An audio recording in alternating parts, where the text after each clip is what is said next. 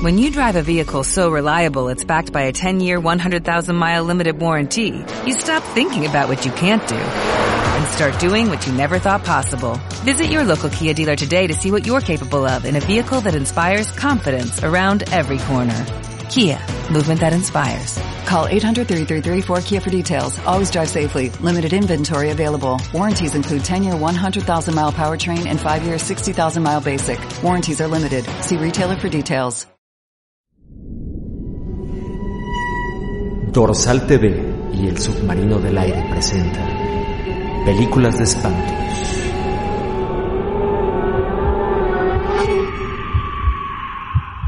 Efectivamente, muy buenas noches, buenas tardes, buenos días, buenas madrugadas, sea cual sea el horario en el que usted, querido podescucha, está sintonizando una emisión más de Películas de Espantos.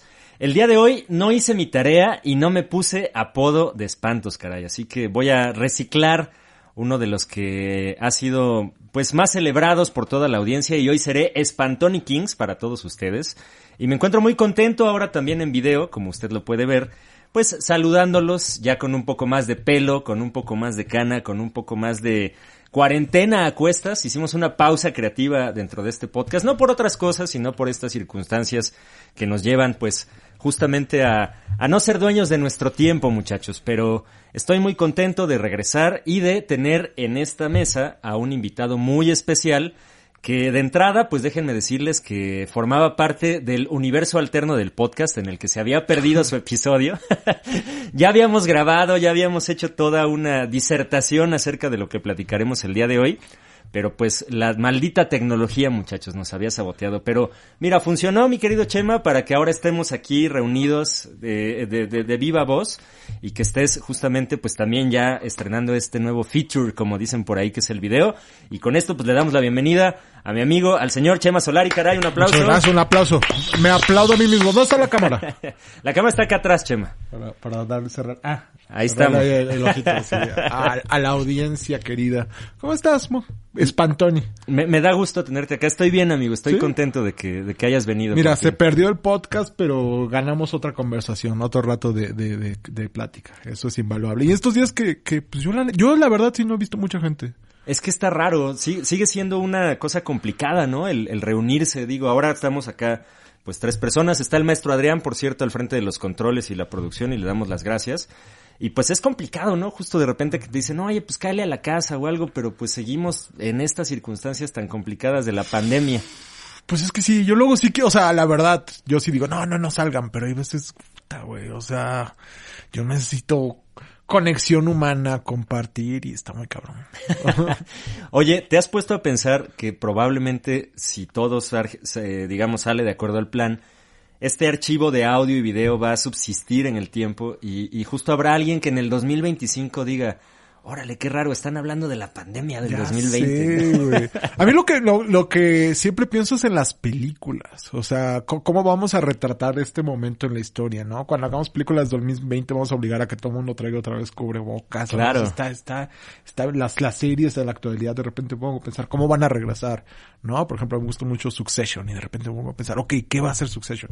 ¿Va a fingir que nunca pasaron las cosas? ¿Va, no, no sé, eso es, es lo que a mí me saca mucho después de estos tiempos es que todo es nuevo. Nadie sí. te puede decir así como que nadie tiene la realidad, nadie sabe qué va a pasar y puta, históricamente, humanamente está de la verga. Al alguien hizo un ejercicio en Twitter. ¿Se puede, perdón, ¿se puede decir groserías? Sí, por supuesto, ah, esa okay. es la, la, ventaja del internet, mi querido Chema. No, no te limites, amigo. Ok, perdón, perdón por, por la lengua tan cochina. No, pero justo, eh, alguien en Twitter hacía un ejercicio de escribir una especie de, de guion. No era un guion propiamente, pero ponía más bien en, en situaciones a los personajes de Friends en el 2020, ¿no? Y okay. decía, Mónica sería la que sí no deja entrar nadie a su ya, casa y wow, desinfecta wow. todo cada dos minutos, ¿no? Y, y, Chandler es el que hace chistes malos de la pandemia ah, y wow. Joey es el que le tiene miedo pero no le entiende, ¿no? Como dices, justo creo que también los personajes se van a tener que adaptar a todo esto que nos contó el 2020 que ni el mejor guionista, mi querido Chema, lo hubiera escrito así. Híjole, no, yo creo que al contrario, el peor, yo, yo si a mí alguien me hubiera traído esta historia como guionista, yo nada más. No, no, no, forma, no, está bien hecho. O sea, la verga, esto no puede pasar. O sea, vas a cancelar los conciertos en todo el mundo, vas a cerrar las olimpiadas, vas a, no mames. No pasa, sea, eso no pasa en la vida real. Yo, y lo, justo yo lo que más me he pensado de este tiempo es, es este año como especie habremos cogido más o menos? Yo creo que más, ¿no? Bueno, es no que, sé. que justo, porque mira, la gente que vive en sus casas con sus parejas y todo, pues sí, no, no han parado, güey. Pero los cabrones como yo, que justo que no salimos con nadie, que estábamos como en ese punto en el que, yo justo estaba a principio de año y dije, no mames, este año va a ser, yo nunca digo como este año va a ser mi año en cuestión así como económica, nada, ¿no? Pero me acuerdo que a principio de este año dije, este año sí va a ser mi año en el amor. Este año sí voy a conocer una morra, y este año, no mames, a- no mames a ejercicio, este año bajo un chingo de peso, no mames, todo bien y, no mames, o sea, nadie te ve, cabrón. O sea, nadie te ve que bajas de peso, no puedes conocer a nadie, luego conoces a alguien ahí en lo que sea, Tinder, Bumble. Ese, ese fue tu plot twist, ¿no? En, Sí, en- en la de- vida justo, de Chema. Sí, de que no mames, de como capítulo de dimensión desconocida, cabrón. Así de que, de que tú ya estás echándole y ya pasa esta pendejada. Dices, no mames. Que, que la neta, pues ahora que estamos en, hablando de películas de terror, sí, yo me he puesto a pensar mucho que cómo va a afectar nuestra percepción del terror. El, bueno, yo creo que el terror, eh, más que otro género cinematográfico, es el que refleja más el psique social, ¿no? Lo que está Totalmente. pasando. Entonces de repente, ok, antes me acuerdo que ah, gran parte del terror de los últimos años ha sido este miedo a que invadan nuestros espacios privados, nuestras casas, nuestro rollo. Y ahora lo que pongo a pensar es, ahora cómo es el terror, porque si estamos todo el día en nuestra casa, puta, yo creo que hasta si alguien nos invade es como, eh, qué pedo, pásale, bienvenido a tu casa, ¿no? Sí, sí, claro. Y ahora, ¿qué, qué va a pasar? Me, me da mucha curiosidad cómo va a ser el terror. Que, que, que extraña, bueno, no extrañamente, estos últimos años creo que han sido los años más, ha sido la etapa artsy del terror, ¿no? Definitivamente, lo, lo platicamos con Gastón, ¿no? Justo en, en, en su episodio que vino a Ajá. platicar de Scream. Scream, ok. En, en una disertación de estas que casi no nos gusta hacer, que mira que por ejemplo ya llevamos 10 minutos y ni hemos dicho no, no el hemos tema. dicho ni la película que vamos a hablar. Pero hablábamos de eso, ¿no? De, de, de cómo el terror, y yo creo que históricamente, ¿eh? siempre tiene esta tendencia un poco más artística a buscar reflejar los miedos de la sociedad, como dices, de una forma distinta. Pero coincido totalmente en que, pues de unos cinco años para acá, con Robert Eggers, con Ari Aster, hasta con Jordan Peele, hemos tenido unas entregas mucho más sesudas, ¿no? Como dirían ahí los- Según los, yo, críticos. la película que lo cambió todo fue el original de Let the Right One In. Ah, claro. O sea, para mí esa fue como la primera película que me acuerdo en tiempos recientes contemporáneos que dije, ah, cabrón. O sea, esto, digo, digo, hace poco estaba viendo la, justo que ahorita que decías de Gastón, no se lo mandé, pero me habló que hubo un pedo que tenía un rollo de que en su compañía esta de, de, de ropa iba a ser un pedo como una película diaria, que alguien recomendara una película Sí, diaria sí, en, sí. en estos días. Entonces yo escogí que nunca se la mandé, perdón.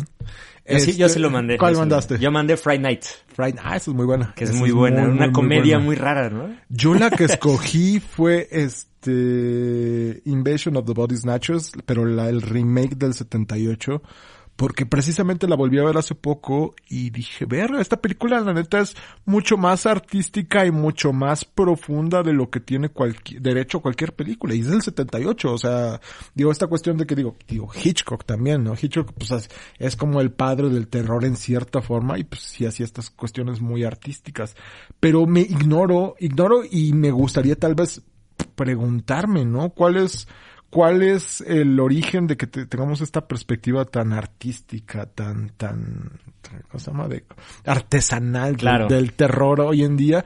Porque, por ejemplo, de la película que, que, que venimos a hablar, que no hemos empezado a hablar, yo siento que esta película fue una reacción, y de hecho no solo esta película, y no, no, y no solo el, el, el subgénero del zombie, es una reacción mundial a lo que aconteció en el 11 de septiembre. Por supuesto. O, ¿sabes? Entonces, por ejemplo, bueno, ese, yo me acuerdo que occidentalmente, o sea, no estoy diciendo que Estados Unidos es el país más importante del mundo, ni del occidente, pero sí fue un momento histórico importantísimo, ¿no? O sea, sí fue, tu- tu- tuvo esta, todas estas consecuencias artísticas, conse- y pues, eso sí me pongo a pensar, güey, ¿cuál va a ser la consecuencia artística del, del pinche Del coronavirus? 2020. O sea, Sí, dices, claro. "Verga, ya quiero ver la gran película de terror de este año. Porque ¿cuál fue la última gran película de terror reciente? Yo ¿Midsommar? Creo, yo creo que Midsommar está entre Midsommar y El Faro, ¿no? Que no es propiamente terror. Eh, Ajá, yo creo que sí. O Sí. sea, es como una adaptación muy rara ahí de Ingmar Bergman, ¿no? Y el séptimo Sí, sello, curioso. Sí, a mí, por ejemplo, a mí, a mí todo lo que hace este vato, Ari Aster, pues, o sea, no, ni se me hace un terror. O sea, Midsommar se me hace una película que está bien padre, lo que sí, pero que le podrías haber quitado un segundo a cada toma y media hora película menos, ¿sabes? O sea, y, y que hay una versión, ¿no? Que, que ahora va a durar creo que cuatro horas, No, por el estilo, o sea, un director Scott ahí que... Yo justo, yo tengo esta teoría. Yo digo que no quieres nada en la vida que dure más de tres horas. O sea, la neta, no quieres coger tres horas, no quieres comer tres horas, no, no quieres hacer nada, ni siquiera quieres ir al cine en tres horas. O sea, yo voy a una, una película de Martin Scorsese de el, cualquier cosa, de tres horas y media y digo, chinga tu madre. O sea, y es Martin Scorsese. Sí, claro. O sea, no quieres hacer nada de tres horas. ¿Por qué hacen esa mamada? Sí, es complicado de repente, ¿no? El, el querer tener a la audiencia, eh, como dices, en general, o sea, hasta los conciertos, o sea, un concierto de más de tres horas te, te ¿Te cuesta acuerdas trabajo. uno de The Cure? Sí, claro, No que tembló, incluso. Tembló, esa, tembló, no mames, o sea, duró tanto que tembló, o sea, y justo me acuerdo que con eso de Cure siempre decía, güey, no, o sea, me, me encanta The Cure, pero no quieres nada tres horas. Es una buena eh, idea, Chema, es un buen acercamiento a eso. Y, y sí, pues justo, creo que, como bien dices, hay, hay muchas etapas en el terror. Y específicamente de la que vamos a hablar, de que, que hoy vamos a hablar de una película, no de un director como se suele hacer o no de una saga. Ah, sí, o sea, yo, órale, o sea, yo rompí, vine a romper las reglas. No hemos hablado Ajá. también de películas, pero veníamos como ya de, de, de una... Por ejemplo, con Gastón hablaron de Scream de todas las películas. De todas las películas, exacto, Ok. hasta de la quinta, ¿no? Que ya, Que ya ahí viene. Que ya ahí viene. Hablé- habla- habíamos hablado de Sam Raimi, que incluso pasamos por su, ¿Con quién, su ¿con etapa. quién hablaste? Eso lo hicimos con Luisa, Ok. que hablamos también su etapa de Spider-Man, que está bien padre, No me gusta claro. mucho. Eh, pero justo, creo que lo, lo que dices eh, inició como una crítica muy severa al consumismo norteamericano y que dio género, perdón, dio pie a, a todo un género, ¿no? Que es el cine de zombies. Y fue hasta que vino este muchacho por ahí que se le ocurrió una idea de hacer, pues una película satírica, paródica, homenaje, cómica, no sé cómo describirla de que, que vino a reinventar nuevamente el género, ¿no? O sea, digo, también hubo un auge de zombies muy Sí, importante, Sí, sí, sí. pero pues definitivamente Shaun of the Dead es punto y aparte, no tan así que hay un episodio ya dedicado a los zombies en este podcast. ¿De cuál hablaron? Hablamos de muchísimas, o sea, hablamos desde justo el, el amanecer de los muertos, Del el remake, de Rec, de todas estas versiones que ha habido de, 28 Days Later. de eh, Orgullo y Prejuicio Zombie, de Abraham Lincoln, cazador de, de vampiros. ¿Y hablaron de Shaun of the Dead? No hablamos de Shaun of the Dead porque sabía que tú ibas a querer Ah, hablar de huevo. Shaun of the Dead. ¿Con quién fue esa conversación? Eso fue con Jonathan, Jonathan Slui, que es crítico de cine Ok. y que escribe mucho al respecto. Y hablamos de muchísimas, ¿no? De, de, de, de la última que fue el hitazo Train to Busan. ¿Ya viste la 2? No, Península se llama, ¿no? Península. No la he visto. O sea, sé que está en el cine, pero... Y yo sí he ido al cine. Sí, la neta sí. ¿Y cómo es ir al cine en tiempos de pandemia, Chema? Cuéntanos. Pues mira, la neta es que yo todas las veces que... Es que he ido varias veces, la verdad. O sea, porque sí es algo que extraño muy cabrón. La neta es lo que más... extra- Justo estaba pensando hace rato. Dije, ¿qué, qué extrañas más? La posibilidad de que tienes... O sea, no, no coger específicamente, sino que exista la posibilidad de coger o el cine. No mames, el cine. El cine, cabrón. O sea, no mames. ¿Pero por qué? ¿Porque sabes que el cine sí va a pasar algo? ¿O, ¿O cuál es la...? Ojete. No. No, no, digo, existe esa, esa No, posibilidad. Pues la neta es que sí me gusta un chingo. sí. O sea, sí me, o sea, la neta, te puedo decir que el de los momentos más felices de que me acuerdo en mi vida es, por ejemplo, ir a, a mí me mama ir a película, a funciones de medianoche. O sea, porque es, es, es una energía que ni en concierto, cabrón. Definitivo. O Fí- sea, no. ¿Te acuerdas cuando se hacía el FICO? Aquí en, Sí, claro. en la ciudad, Sí, el- sí, que lo hacía Cinemex, creo.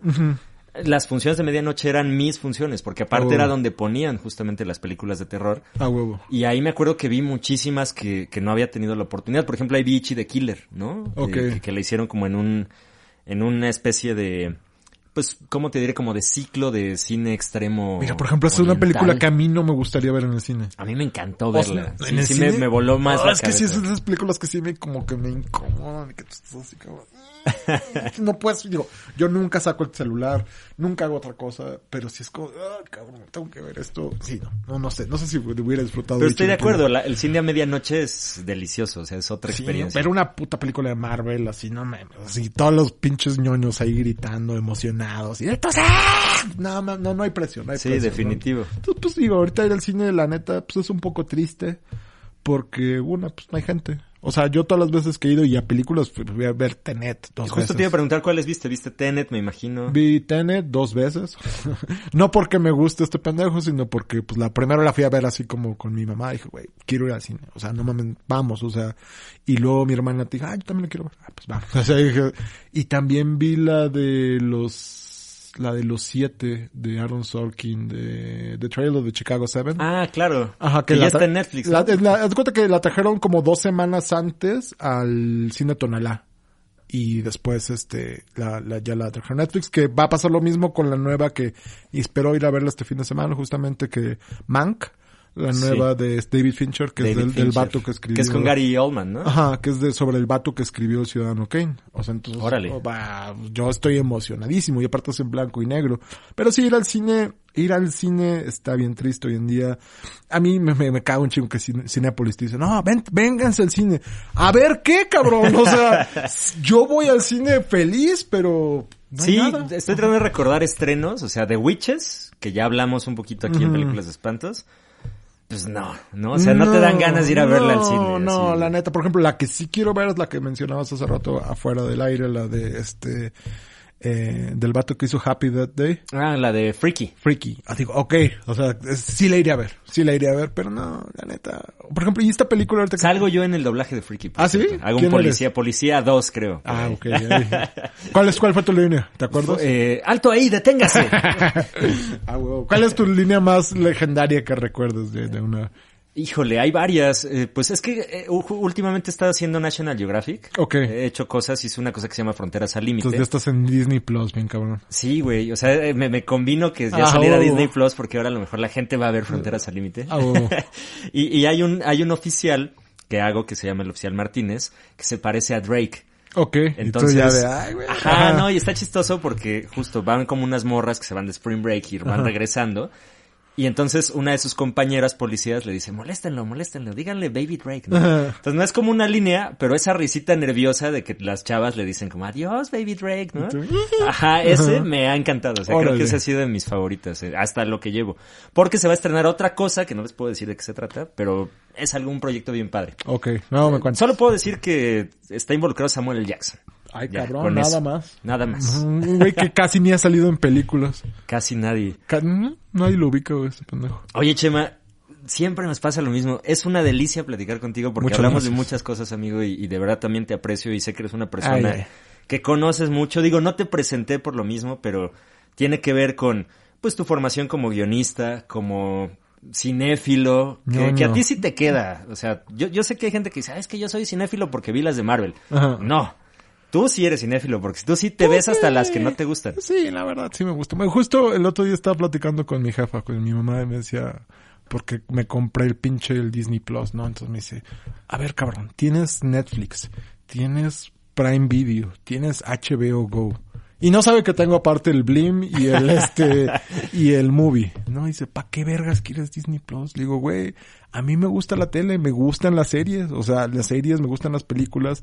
La neta, esto es a mí lo que me gusta. O sea, yo vengo a este mundo para pagar. O sea, la mayoría de la gente es como de, no mames, porque todo, pues todos deberían de estar en un pinche, este, en Netflix, ¿no? Todo debería estar, todos los streamings deberían estar en uno solo. Y yo, no, cabrón, saquen todo. Yo quiero, yo sí, la neta, sí disfruto pinche sentarme y como papa estar inmerso en ese mundo. Claro. Me encanta, me encanta. Fíjate que te voy a contar una anécdota. Eh, hace fácil unos 5 o 6 años, yo estaba trabajando en una agencia digital y le, le piché una idea a una marca como parte también de los pitches que teníamos que hacer como con, con los socios y con toda la parte que, que estaba ahí. Y mi idea era justo esa, o sea, yo decía, es que pronto los sitios van a evolucionar a que todo el contenido esté, valga la redundancia, contenido en una app. O sea, en lugar de, de visitar www.disney.com, vas a tener la app de Disney, vas a tener la app de medio tiempo, vas a, o sea, vayámonos hacia las apps. Y me decían, no, ¿cómo crees? Estás loco, ¿no? O sea, la gente para eso tiene la tele, para eso tiene internet. Y ahora, como dices, que hay, que la app de HBO Go, que la app, yo decía, ahora sí digo, ¿cuánta razón ¿Por qué tenía? no me ¿Por qué, hicieron por qué caso? claudiqué en, Sí, mi, en mi idea? Porque ese es el futuro, ¿no? Y estoy de acuerdo también, o sea, creo que lo, lo hablamos también fuera del aire, ¿no? La gente que dice, la tele está muerta y vive el internet. Es todo lo contrario, la tele está más viva gracias al internet, cuántas series, cuántas películas hechas para que las veas en la tele. El propio Scorsese hizo su, su película para que la veas en tu pantallita del Sí, y celular. el pendejo que le caga eso, pero pues lo tuvo que hacer. Pero mira, yo creo que de entrada el aparato televisión nunca lo vamos a dejar de usar.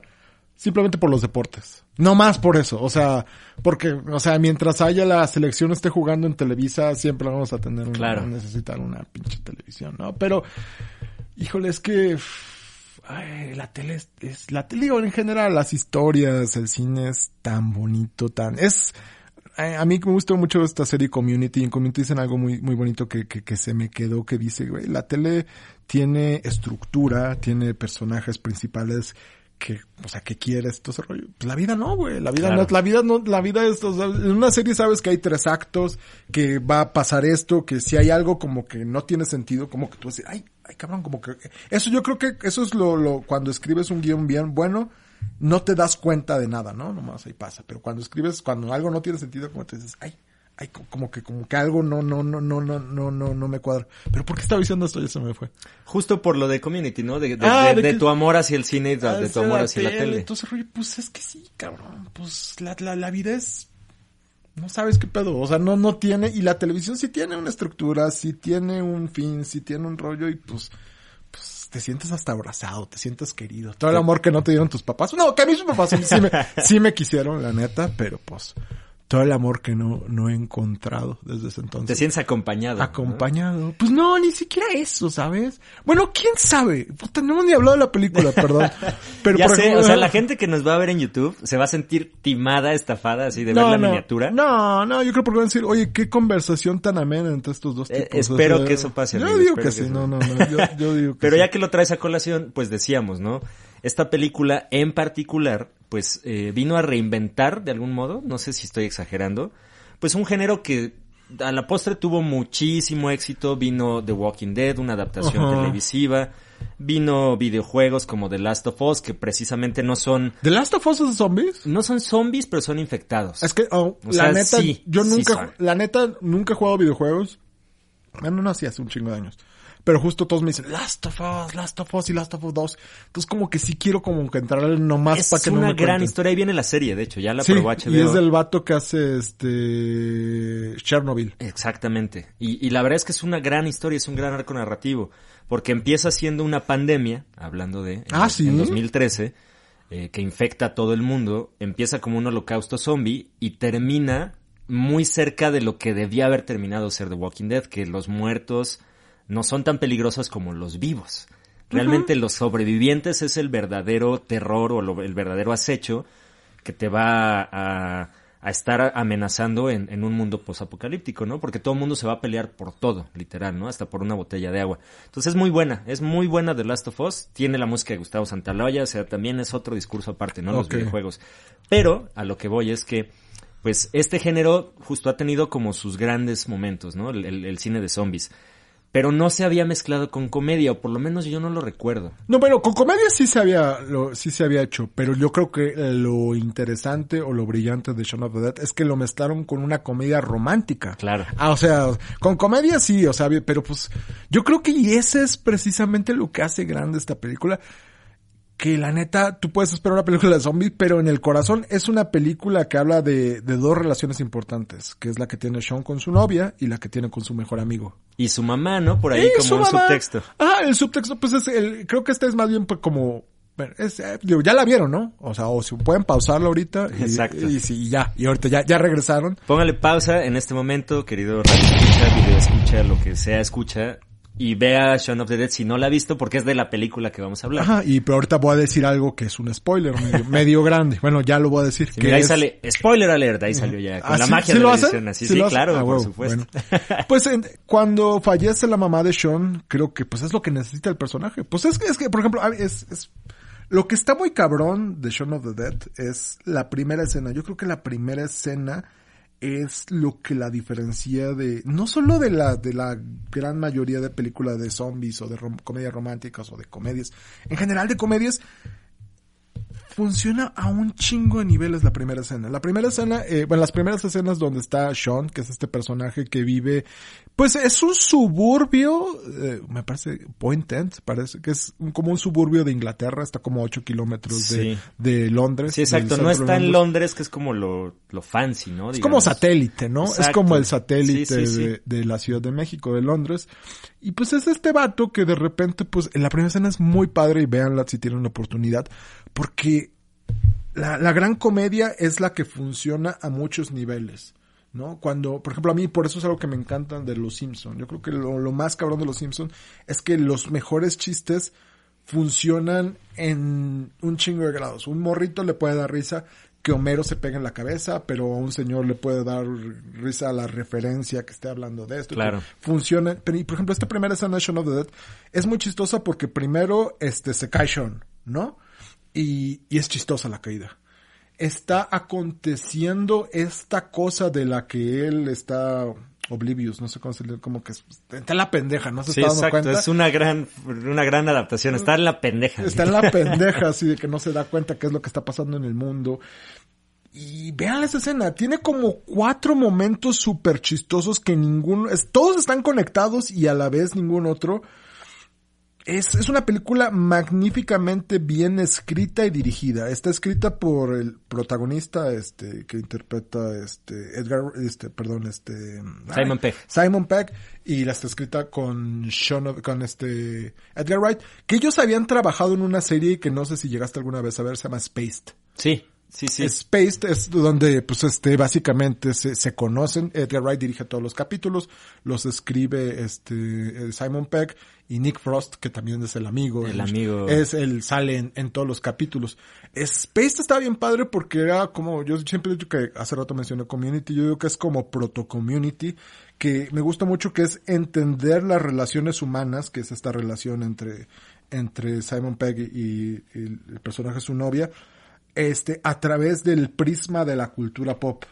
Y creo que eso estaba adelantadísimo en, Claro. de sus tiempos. Y ¿no? creo que hasta Shaun of the Dead también lo retrata, ¿no? No, totalmente. Porque justo hay una referencia, incluso hasta musicalmente, ¿no? Con The Specials, con Zombie Town, que es una crítica, evidentemente, a, a todo lo que está pasando en Londres con esta enajenación, que es una palabra que me gusta y que voy a usar el día de hoy porque me la aprendí hace rato. y, y, y, y justo, ¿no? Cómo los zombies que nos muestra Edgar Wright en esta primera secuencia de créditos, por decirlo de algún modo, pues son los que están viendo el celular, los que están in- in- eh, inmersos en, en el periódico. Y eso que la neta, ahí todavía no teníamos este teléfonos inteligentes. Exacto, era Ajá. más bien como la música, ¿no? O sea, como el iPod, ¿no? No, no estábamos tan inmersos justo a eso. Y, y la verdad es que ahí, como dices, o sea, hay una cuestión de ritmo, de edición y de discurso que está súper adelantadísimo a su época, Sí, la verdad. sí, y pero qué chistoso ahorita que mencionas esto de la música, porque digo, eh, no, no es nuevo, ¿no? Yo creo que desde Scorsese, Scorsese fue como el primer gran director que hizo a la música parte de su, pues de la película, un, un personaje importante de la película, y yo pienso que Edgar Wright fue de sus mejores aprendices en Sí, esta cuestión. totalmente. ¿Te acuerdas que hay una escena, justo como dices, en la que Sean está en la pendeja y, y le están cambiando la tele y sale en los Smiths, ¿no? Diciendo Panic Sí, in the sí. Streets of London. O sea, Sí. te está contando la historia la tele, pero la música también juega un papel Jue- Juega un importante. papel importante, pues sale, de hecho hay un, hay un cameo de Chris Martin de Coldplay antes de que se volviera este güey inmamable súper popular. Ahí, eh, este, ahí aparece. Hay una, hay una escena muy padre que creo que es la escena más popular de, de la película y es una que extrañamente la gente en, en Inglaterra se, se aludió el regreso en popularidad de Queen a esa escena, que es cuando están los zombies y ellos están, se escucha este, Bicycle este- Race. no, no, Don't Stop, Ah, Don't Stop Me Now, claro, de, cierto. De, de- de Queen.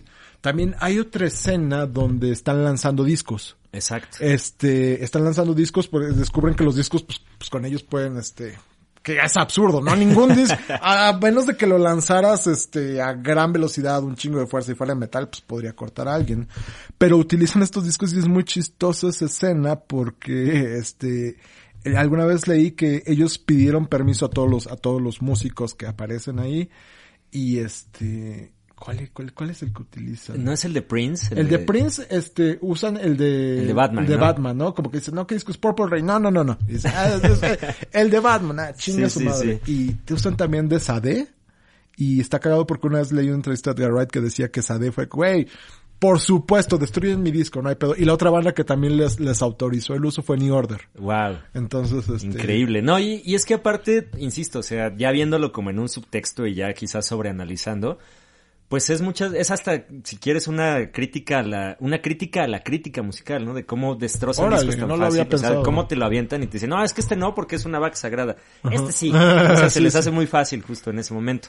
Es quizá, Tal insisto, vez no la crítica. Yo creo que más bien es como, como, al- pues porque, digo, todo lo que hacen estos güeyes es como muy, pues al fandom, ¿no? Claro. O sea, como, pues estos güeyes son unos pinches nerdos. O sea, se- hay, referencias en el trabajo de Edgar Wright, de- hay referencias de cómics, hay referencias de mismas películas, hay referencias. De hecho, este capítulo, esta película está basada en un capítulo de Spaced donde el personaje principal, este, juega Resident Evil. Ok. Entonces, de hecho, y el pedo es que originalmente en la vida real, eh, no me acuerdo si Edgar Wright o Simon Peck estaba un día jugando este pues, Resident Evil en la noche y salió hacia las 2 de la mañana a comprar cualquier pendejada y pues parecía un pueblo zombie, ¿no? Y la No, gente imagínate, luego ves justo a, a un güey acá ya con dos, tres chelas así caminando, acá caminando de, y pues de zombie. qué pedo, ¿no? este, sí, pero, pero a mí, digo, tiene un, con, un subtexto musical, un subtexto de cultura pop, de entender la cultura, que es algo muy postmoderno y muy de estos tiempos, este, que se me hace muy chistoso porque antes, en, antes en la televisión y en el cine, nunca veías a los personajes ver películas. Claro. Nunca veías a los personajes viendo la tele. Y eso se me hacía un poco artificioso, ¿no? Decías, güey, o sea, yo no conozco a nadie que no ve, bueno, sí, sí conozco gente que no ve televisión, pero es Sí, pero rara, como dices, ¿no? el- el- la parte intertextual, o sea, justamente el metatexto, la metareferencia, pues es algo muy posmoderno y que aquí pues cobra una importancia vital, ¿no? Porque Aquí y en todo lo que hace Edgar Wright, creo. es que Ajá. es mucho parte de su discurso, ¿no? Que, que, que eso me da pie a hablar un poco del director. Eh, Edgar Wright, pues es justamente director, es guionista, ha sido actor también, es comediante, ¿no? Incluso tiene por ahí algunas rutinas. Pues, No. Según yo sí, ¿Sí? tiene algunas rutinas ahí que... Yo, yo una, una vez me lo encontré en un festival de comedia en el gringo. Y, y faneando, eh. Es que justo era una madre que se, eh, un, la reunión de unos ingleses que se llama un programa se llama The Mighty Bush.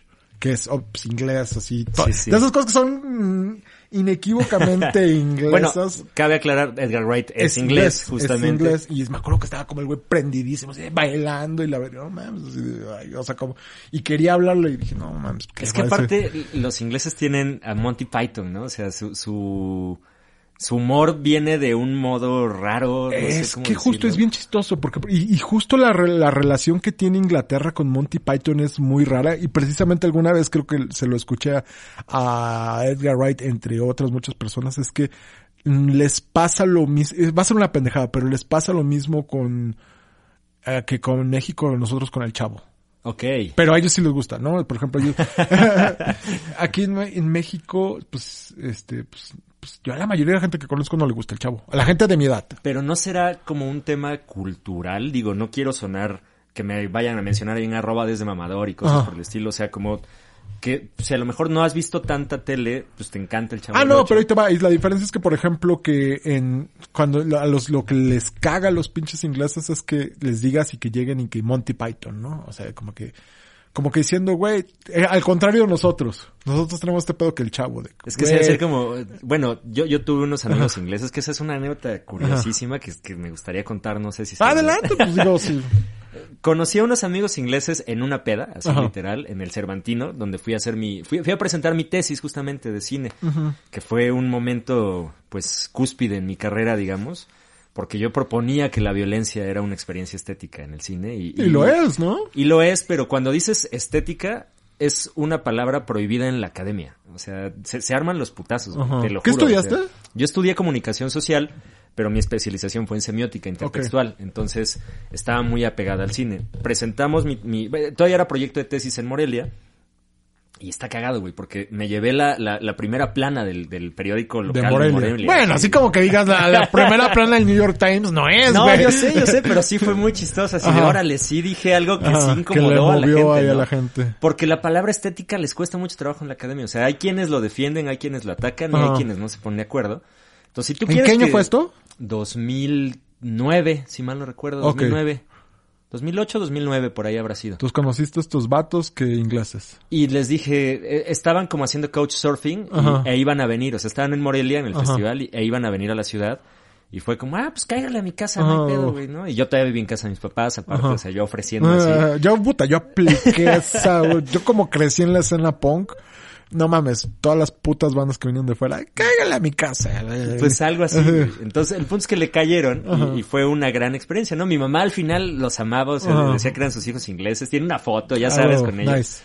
Y, y la onda es que justo, o sea, platicábamos de eso y es que lo, lo que me decían es, lo que nos caga justamente es que nos digan Monty Python, Harry Potter y David Beckham. Sí, o sea, claro. Eso es como los tres Que- estereotipos quizá ingleses que... Pero fíjate, lo, que- lo cagado que yo he escuchado en, en los comediantes que te dicen es que, o sea, sí les gusta Monty Python, pero les caga que piensen que toda la comedia inglesa es como Monty Python, porque dicen, no, ese güey, Monty Python fue una rareza. Fue un pedo que de hecho ni, siquiera en su, en, en su tiempo no lo pelaron tanto como la historia te hace creer. O sea, sí Claro. era ahí como famosillo, pero... Pero dos, fíjate tres. que, por ejemplo, sí veo Monty Python en Shaun of the Dead. Sí, no, O definitivamente, sea, definitivamente. El ritmo de la edición, la música. La edición, todo, particularmente. o sea, de hecho, Edgar Wright sí tiene este estilo de, de, de, pues de dirección donde saca estos cortes súper rápidos, la cámara súper cerca, y sí tiene que ver mucho con, con el estilo, pues, de, de tanto de Monty Python como lo que hacía este. sí, o sea, que de repente aparezca un pie de la nada, o sea, como el pie de Dios, o sea, se me hace muy, muy referencial a todo esto. Digo, Claro. no pasa en Shaun of the Dead, pero pasan estas cosas, ¿no? Sí, Que- pero sí tiene muchos elementos de, Mon- de Monty Python, pero te digo, los ingleses les caga que le digas Monty Python porque dicen, no todo es tan brillante, ¿no? Ahí está Benny Hill. Sí, o sea, claro. te- y lo- pues, no, güey, un- bueno, a mí no me da risa, no sé, no sé.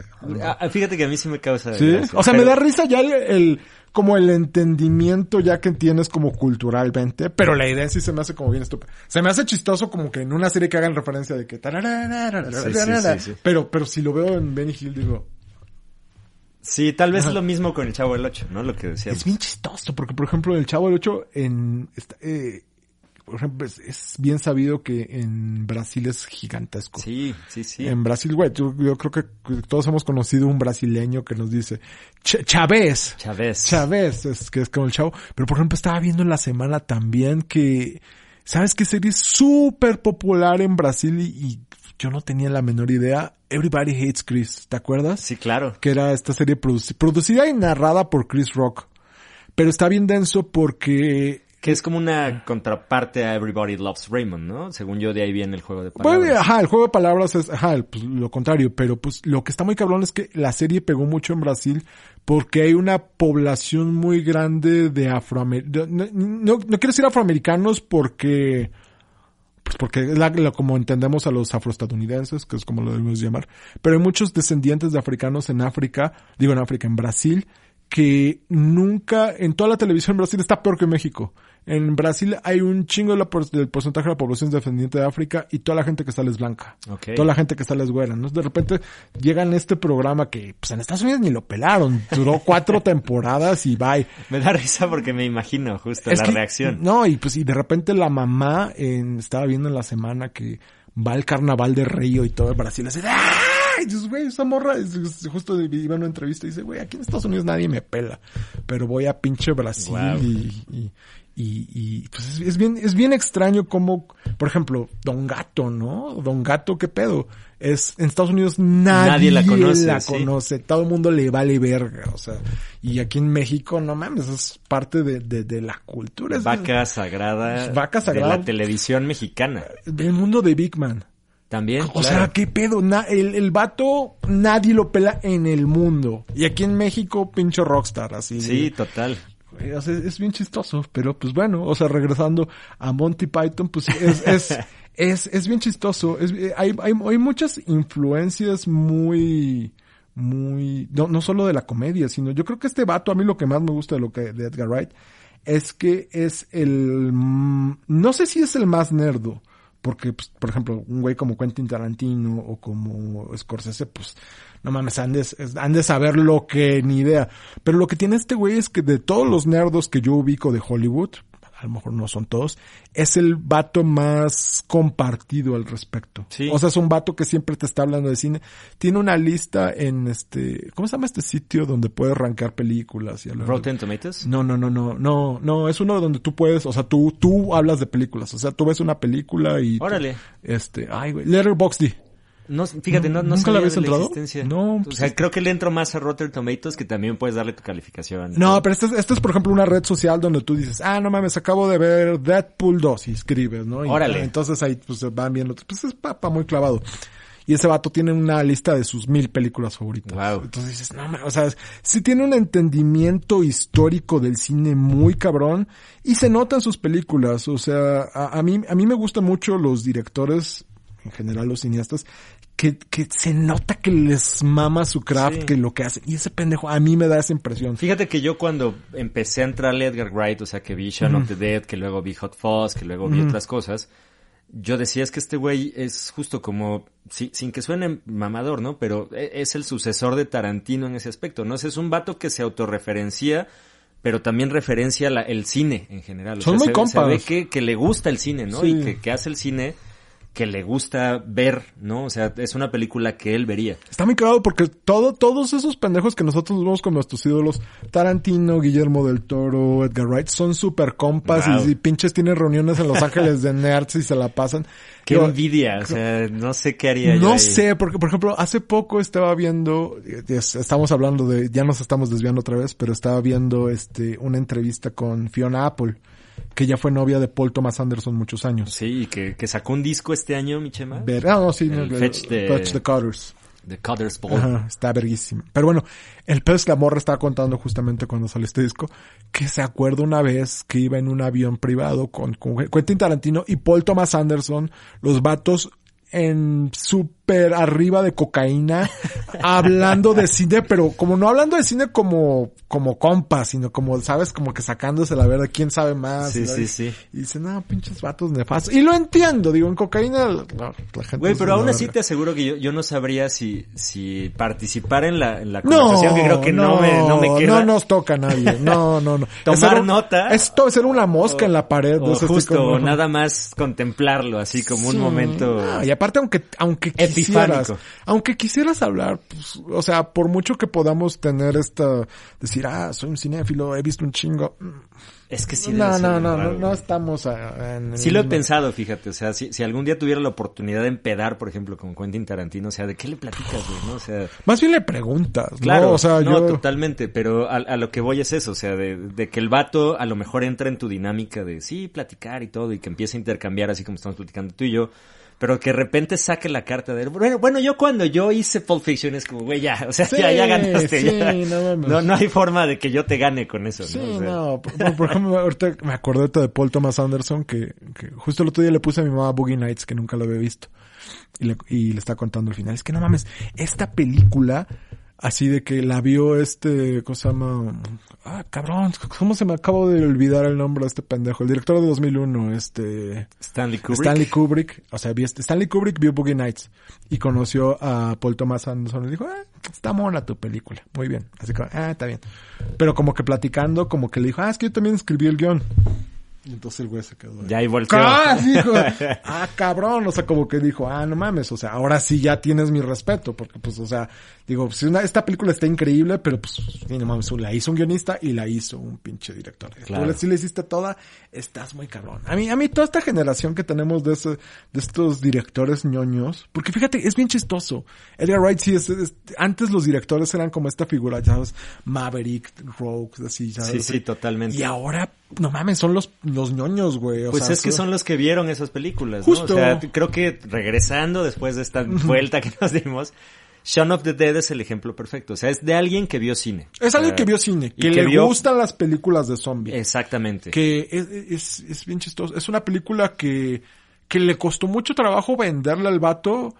Aparte, la, la compañía que la vendió se llama Focus Features y es muy famosa en Inglaterra por hacer comedias románticas. Y bueno, hizo Eternal Sunshine, ¿no? hizo Eternal Spotless Mind. Sunshine, hizo este... Eh, Que por cierto, vamos a hacer una mezcla intertextual acá, que acabas de grabar un podcast acabo de Eternal un, un- un podcast en video Vamos de a poner el link acá al otro podcast del El tío Robert. del tío Robert. Que, No, que es un abrazo al tío Robert, por Un cierto. abrazo. Que, que venga el tío Robert. Sí, venga el tío sí, Robert. a huevo. Este, justo ahorita vení, ven- vengo de, de, de Eternal Sunshine.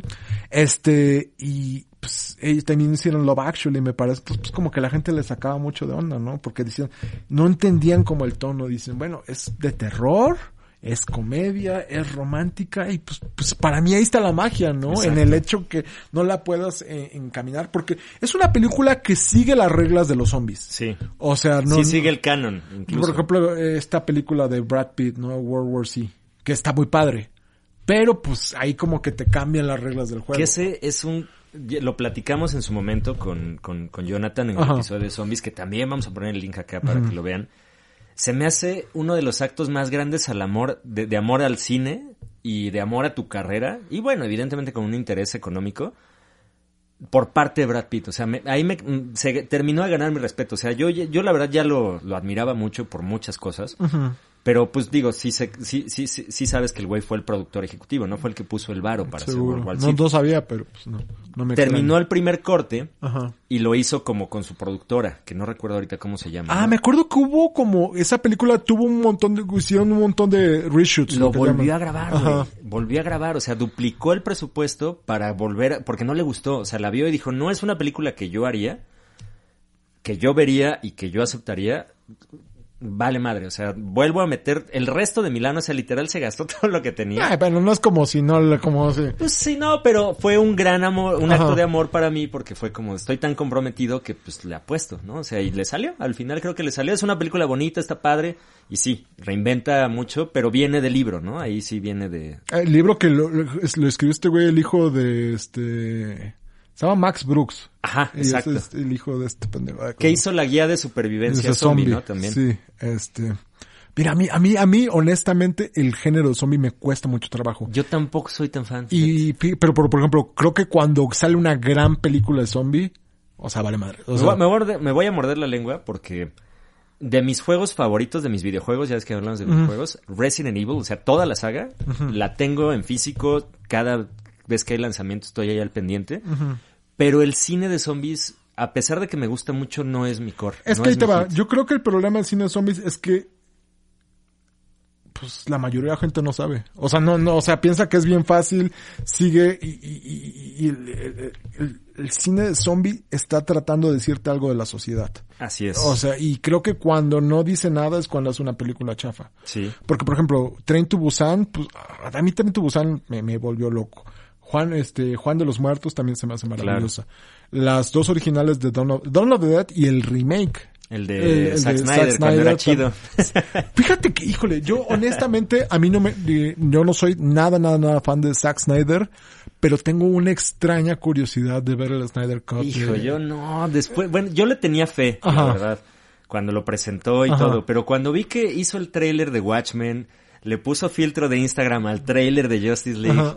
Y rehizo a su Steppenwolf ahí y a Ajá. su Darkseid que parecen el malo de los Power Rangers de los Pues 90. vamos a ver, o sea, hay que, Hijo, no, sé, no sé, yo, yo la verdad era muy fan de, Zack, Zack Snyder. O sea, sí, Yo sí- nunca, sí lo nunca respeté podido. muchísimo por el remake de Dawn of the Dead.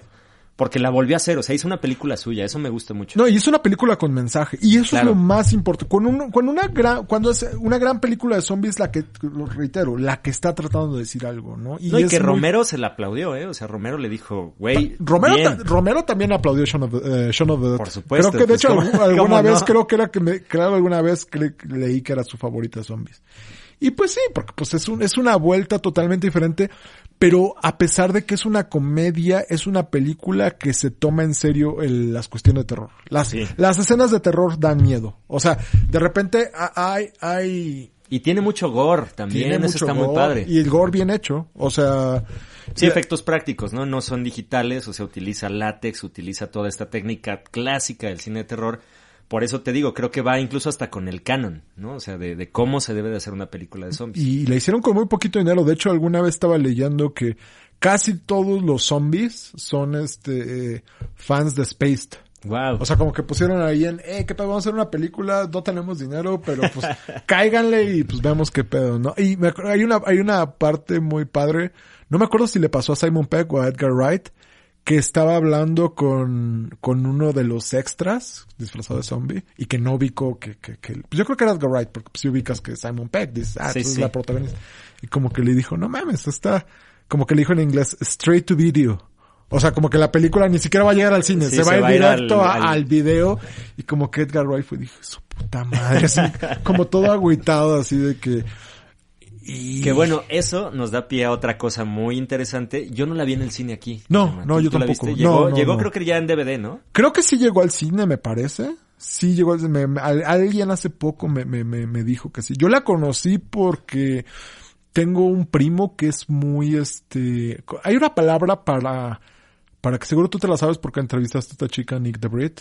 Para los que les gusta mucho la- toda la cultura inglesa. Mm, Anglófobo, me parece que no es. sé si sea anglófobo la palabra. Ah, eh, anglófilo. Anglófilo puede ser. Sí, anglófilo. Anglófobo sería que te da miedo. Este. Y me acuerdo que, que como que, no, no, ven, se la prestó, ni siquiera me la prestó a mí, se la prestó a mi hermana. Y, a mí, puta, a mí los ingleses me costaban mucho trabajo así. Dije, nah, ¿esto qué, güey? Pero no mames, la vi, qué, qué cosa tan maravillosa. Esas cosas. Es esas a mí todas las películas que hace ese güey, sí es algo como que me alegra el corazón.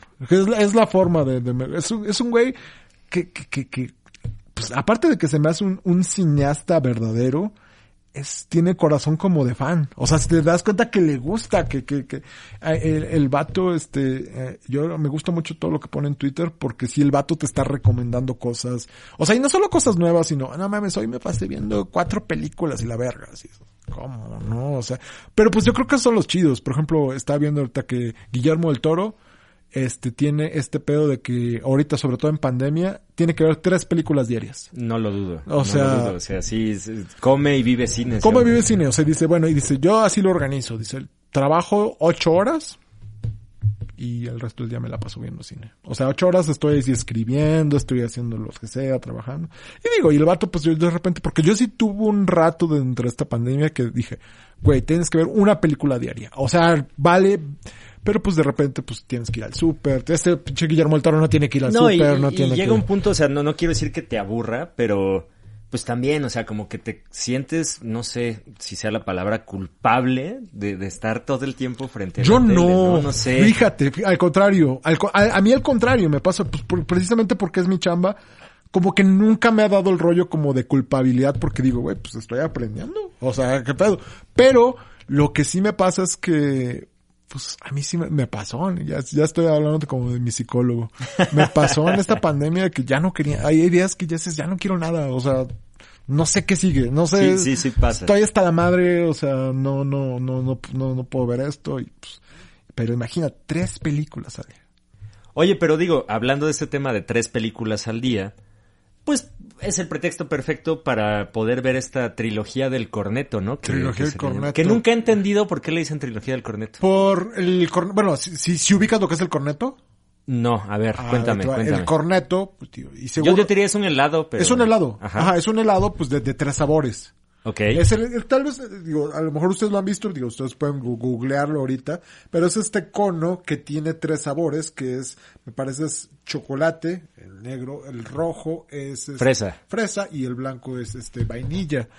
Y cada, lo que pasa es que cada película, cada color tiene un significado. En este caso, que es la primera película, que es la, el rojo, es la sangre. Ok. Eh, ay, güey, no me acuerdo cuáles eran los otros. Pero eh, sí, o sea, de hecho, este, es bien claro porque eh, ellos empezaron, este, Edgar Wright y Simon Peck a consumir el corneto porque era la cura de Edgar Wright para las, este, pues para la, ¿cómo se llama cuando estás muy borracho? Para este, ¿Para la cruda? para la cruda era co- consumir este lado el corneto. Entonces, en cada película hay una referencia al corneto. En esta película, me- me- en esta me parece que, que está en- en una de las primeras escenas, este Simon Pegg y Nick Frost comiendo corneto. En la última, que es este The End of the World, este es más sutil y bueno, no sé si también spoiler si es este vamos a dar ahorita spoiler si no han visto este Exacto, spoiler alert, ahí está. Ay, ya les vamos a dar dos, dos películas de tarea, no solo una. En The World's End, la, eh, la referencia al corneto es que es esta escena postapocalíptica después de que los robots han conquistado el mundo. Están así junto a una cerca, tipo como en Terminator, que se utiliza mucho esta imagen de la cerca. Y sale una, este, la etiquetita volando del helado y dices, oh, Ok.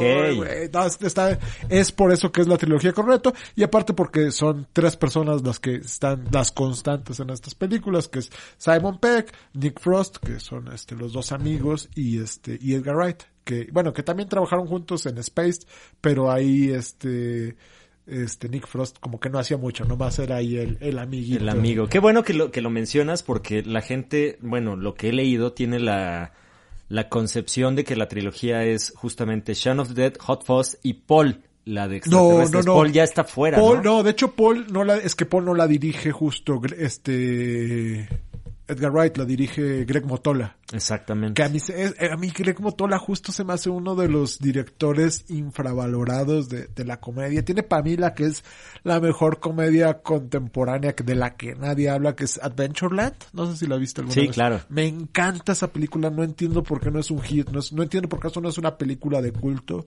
Y tiene un cast maravilloso, los personajes son entrañables, la música es maravillosa, de verdad, es una película que yo le tengo tanto amor. Esa y Spanglish son dos películas que yo siento que son muy mías y que el mundo no aprecia. Spanglish es una joya. Yo, yo es estoy contigo. maravillosa. Spanglish yo, yo puedo hablar- podría, de hecho estaría padre, que hoy, hoy he hablado de dos de mis películas favoritas, Shaun of the Dead, este, Eternal Sunshine, bueno, Eternal Sunshine no es tan de mis favoritas, más bien es Charlie Kaufman, pero, puta, me encantaría hablar de Spanglish. Un día haz un programa de películas de, no sé, de Adam Sandler. No, no está en películas de espantos. Bueno, hizo Hobby Halloween, ¿no? Sí, yo ni la vi. O sea, es que es él haciendo Bobby Boucher de, de Waterboy Sí, otra ya. vez. Ok. A mí es que yo soy muy defensor de Adam Sandler, soy muy fan de Adam Sandler. Probablemente antes de mi, mi, mi pasión por el cine ni siquiera nace por director, así nada, probablemente sea por, Yo, yo creo por que Adam Sandler. yo creo que hay dos actores en particular que, que comparten esto, que es el universo de, de, de no saber en dónde los ubicas, que es Nicolas Cage Nicolas y Adam Cage, Sandler, yo siempre ¿no? los pongo juntos. o Porque sea, justo han hecho películas muy buenas, han hecho películas muy malas, son muy buenos actores en algunas, son muy malas actores en otras. No sé, o sea, Yo creo que, la- es un ejercicio rarísimo que hasta en Community hay un episodio de, dedicado a eso, de ¿no? De Nicolas Cage. Cage. Pero yo creo, ya- yo tengo la teoría, bueno, no es la teoría, estoy seguro que la cosa con Nicolas Cage es que yo tengo entendido que el vato debe un chingo de lana, o sea que el vato es adicto a comprar pendejadas. Tenía un este fósil de un tiranosaurio Sí, en su casa, sí. tenía una copia del Action Comics, el, el uno donde la primera aparición de Superman. Yo me lo encontré una vez en una tienda de cómics en Nueva York. Ok. O sea, se me hizo bien cool, así de que, de- estábamos caminando por Nueva York con mi familia. ¿Y, y le hablaste? Sí, no, te me tomé una foto. Lo único pues es que estaba muy gordo. Entonces ya no, no me gusta, no me gusta tanto ver la foto, pero, pero, y aparte, pues, digo, digo, te, te, te puedo decir, buen pedo el vato, pero pues, Pe- Pero ahí te diría, ¿quién estaba gordo? ¿Nicolas Cage o tú? Porque no, también- yo, yo, ya, él- él- bueno, él sí estaba gordo, sí, claro, claro. Bueno, para, para papeles. Pero, pero no, no, no, no. A mí Nicolas Cage ¿Y, también y es qué le otro cabrón. dijiste? O sea, eso... No, la neta nomás, oye, cabrón, ¿puedo tomar una foto contigo? Y, y me dijo, la neta, al chile, o sea, y porque sí es la realidad. Dije, güey, sí soy muy tu fan. Y mi hermana dijo, la que estaba tomando la foto. Sí, no mames, sí es tu fan. O sea, como que, güey, ah, chido, gracias. Me acuerdo que estaba en Nueva York porque estaba presentando la película esta de El aprendiz de mago. ¿Te acuerdas? Que, sí, que, sí. que es como este remake del, del personaje de Mickey Mouse de fantasía. Este, que es malísima la película. Muy mala. Pero, justo, o sea, es de esta cosa. Entonces yo creo que Nicolas Cage toma muchos papeles muy malos simplemente porque pues debe mucho dinero. Entonces tiene que, tiene que, pues las, las películas que, que donde él brilla, pues no, no cobra mucho, ¿no? Por Living Las Vegas no le han de verdad dado mucha lana, por este, pero, pero yo soy defensor de, defensor de Adam Sandler y defensor de Nicolas Cage. Sí podría ponerlo en mi tarjeta de presentación. Es que sí están muy, muy raros sus casos, ¿no? Los extraños casos de Nicolas Cage y de, que, Adam Sandler. por ejemplo, yo, yo ahorita dije, no me los imagino, por ejemplo, haciendo una película de Edgar Wright, a ninguno de los dos. Fíjate que a, a- a Nicolas Cage sí lo veo. ¿Sí lo ves? Sí lo veo dirigido por Edgar Wright. Porque ¿Qué? tiene esta como, no sé, como ritmo actoral que creo que empata bien con, con, con lo que hace. Pues bueno, la próxima de Edgar Wright tengo entendido que es, de hecho es un, tri- es una película de ter- terror, ya no es comedia, o sea, con comedia con elementos de terror, sino es una película straight terror, que seguro tiene elementos de comedia, obviamente, y de drama, pero es con la niña esta que sale, la, la chica sensación de, este, de Queen's Gambit. de Queen's Gambit, sí, Anna que- Taylor Anna Joy. Taylor Joy, este, guapísima, muy buena actriz. A ver qué tal. Está en todos lados esa morra. Ya hizo muchas cosas. Lo hizo The New, Mut The New Mutants. Salió en The Witch, que estábamos platicando hace rato. Fue su Robert primer... Fue la primera película con, no sé si la primera película que hizo, pero probablemente la película la primera donde todos la, la ubicamos. Sí, porque hizo también la de Shyamalan, hizo... eh, Ah, ¿sí? este, ¿Cuál? Fragmentado, Split. Ah, Es ella, de hecho, la- la, órale, esa ni la vi. O la Split es la de... ¿Es la tercera o la segunda? La segunda, del- donde, donde, donde también, spoiler, al final descubres que es este... que está conectada con Unbreakable. Es que fíjate, yo la neta no las vi esas dos. Vi Unbreakable, Unbreakable me volaba la cabeza. Esa a mí es de mis favoritas a la fecha. ¿eh? Sí, y, y por ejemplo, pero justo así me daba miedo, no quería ver esta, porque este, James McAvoy, ay, me cuesta trabajo. Y lo hace muy bien, fíjate. Déjame decirte. Es que es buen actor. No, no, no, digo, es, es, es generalmente lo que hace, pero, pero sí Unbreakable tiene un lugar, pues, importante en mi corazón, porque es una película que en su momento nadie peló. No, y, y, y aparte habla de, del tropo de los superhéroes, que Ah. es algo que no se había retratado. de No se había retratado de esa forma y bueno, también era el momento histórico que nadie estaba hablando, o sea, bueno, sí, sí había películas de superhéroes, pero pues cualquier cosa, güey, o sea, Sí, claro. Veníamos que de... Bueno, no, eh, ya todavía no habían había salido las de Spider-Man. Batman. Habían salido las de No, Batman. Más o menos sí salieron más o menos a la par, ¿eh? Spider-Man la primera es 2002. Y Unbreakable, Unbreakable ha de haber sido do, 1999, ¿Es del 2000? 2000. Del 2000. Del 2000. Mira entonces- acá una cápsula de Wikipedia, que, que es una medicina que nos ayuda aquí en el podcast a, A a- a- refutar los datos correctos. Es del 2000 justamente. El protegido, como El le pusieron. protegido. Pero bueno, regresando a Edgar Wright otra vez, este, a Shaun of the Dead. Ay, no, es, es una película magnífica. Es- Definitivo. Es, es, muy- ¿sabes qué es lo que tiene esta, es de estas películas divertidas de principio a fin? No, hace rato estábamos platicando fu- fuera del aire de que mucha cultura, mucho entretenimiento en la actualidad se siente como tarea que tienes que investigar, que tienes que saber estas cosas. Shaun of the Dead no se para en ningún momento. Es una película que eh, a mí creo que escribir guiones de comedia, no te voy a decir que es más difícil o más complicado que, que de drama. Pero cuando haces un guion de comedia que está, est- que está tan sólidamente estructurado como el de Shaun of the Dead, y es una película tan chistosa, neta, neta no cualquier, yo sí pongo a of the Dead a la altura de pues, los grandes clásicos de la comedia contemporánea, los grandes clásicos de acción, hablando tal vez de Ghostbusters, de qué otra película la pongo a ese nivel. No sé, o sea, es que, es que funciona en tantos niveles, funciona en el, en el nivel que es una película, si bien no de horror, con elementos de horror inteligentes, bien manejados, con gente que, que, que justo sabe de lo que habla, Definitivo. super niños, tienen el elemento de la comedia romántica que te digo, y que acá lo, el, lo más sorpresivo es que po- ni siquiera es tanto la historia romántica de Sean y su novia. A mí se me hace más bonito el romance que El- existe. el bromance, El ¿no? Bromance. ¿no? Porque justo eh, eh, el personaje de Sean pierde a su madre, que es un momento, el, el, pues, siempre tiene las películas, el personaje tiene que perder algo, ¿no? Tiene Claro. que dejar algo para crecer, para convertirse en esta, en este, en el hombre que es. Pero cuando pierde, cuando pierde a su mamá es algo que lo motiva, pues, no sé, ya hasta se pone la bandilla, ya este, tiene la, la pistola Sí, lo, lo transforma. lo transforma, pero lo que realmente es doloroso es la muerte, bueno, la aparente muerte del personaje de Nick Frost. Exacto. Porque es un gran, este, es un gran, este, el final, final muy bonito, ¿no? No- Definitivo. se, no- queda, se queda con, se queda él. con la chica, pero lo más, lo más bonito es que baja a su sótano y está este vato como, como zombie, que es esta sociedad donde incorporan a los zombies y que en una forma, en una conexión muy bonita entre el principio y el, el fin de, de la película es, eh, la primera, de las primeras escenas está Sean viendo la televisión Sí. está viendo, por ejemplo, un programa de concurso súper estúpido donde la gente va caminando, este, está como en una especie especie de tumbling gigante y tiene un- una cuerda atrás y los jala. Y es muy chistoso porque la voz del narrador es Ricky Gervais. Ok.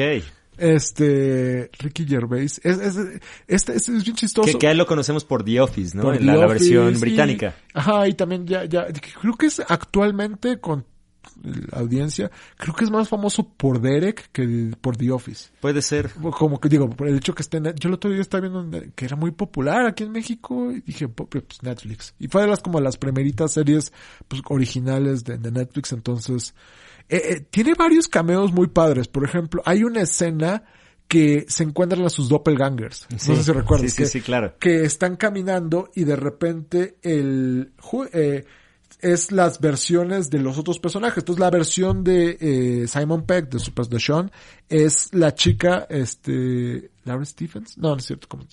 bueno, no me acuerdo cómo se llama la, la- es la, eh, la otra protagonista de Spaced.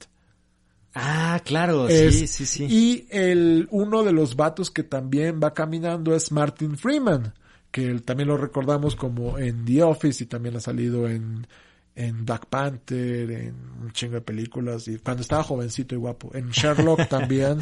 Este, entonces todos los personajes son, sale Matt Lucas, que también lo recuerdan de pues, una figura de- icónica del cine, este, del cine, de la comedia contemporánea inglesa. Es una película que creo yo en su momento, pues sí, sí, sí vino, si no, no, no quiero decir que revolucionó la comedia inglesa, porque no, pero creo que sí la vino a poner en un lugar, si no más mainstream, más accesible. Definitivamente, sí, o sea, lo, lo puso al alcance de todos, porque como dices, o sea, de entrada no la vimos en cine, nos llegó a muchos en, en DVD o en, o en, Ajá. o en lo que fuera, y, y eso nos abrió la posibilidad de ver un montón de cosas que estaban pasando en Gran Bretaña, no, No Justo, solamente en justo. Inglaterra, ¿no? O sea, yo me acuerdo de IT Crowd, por ejemplo, después, Justo.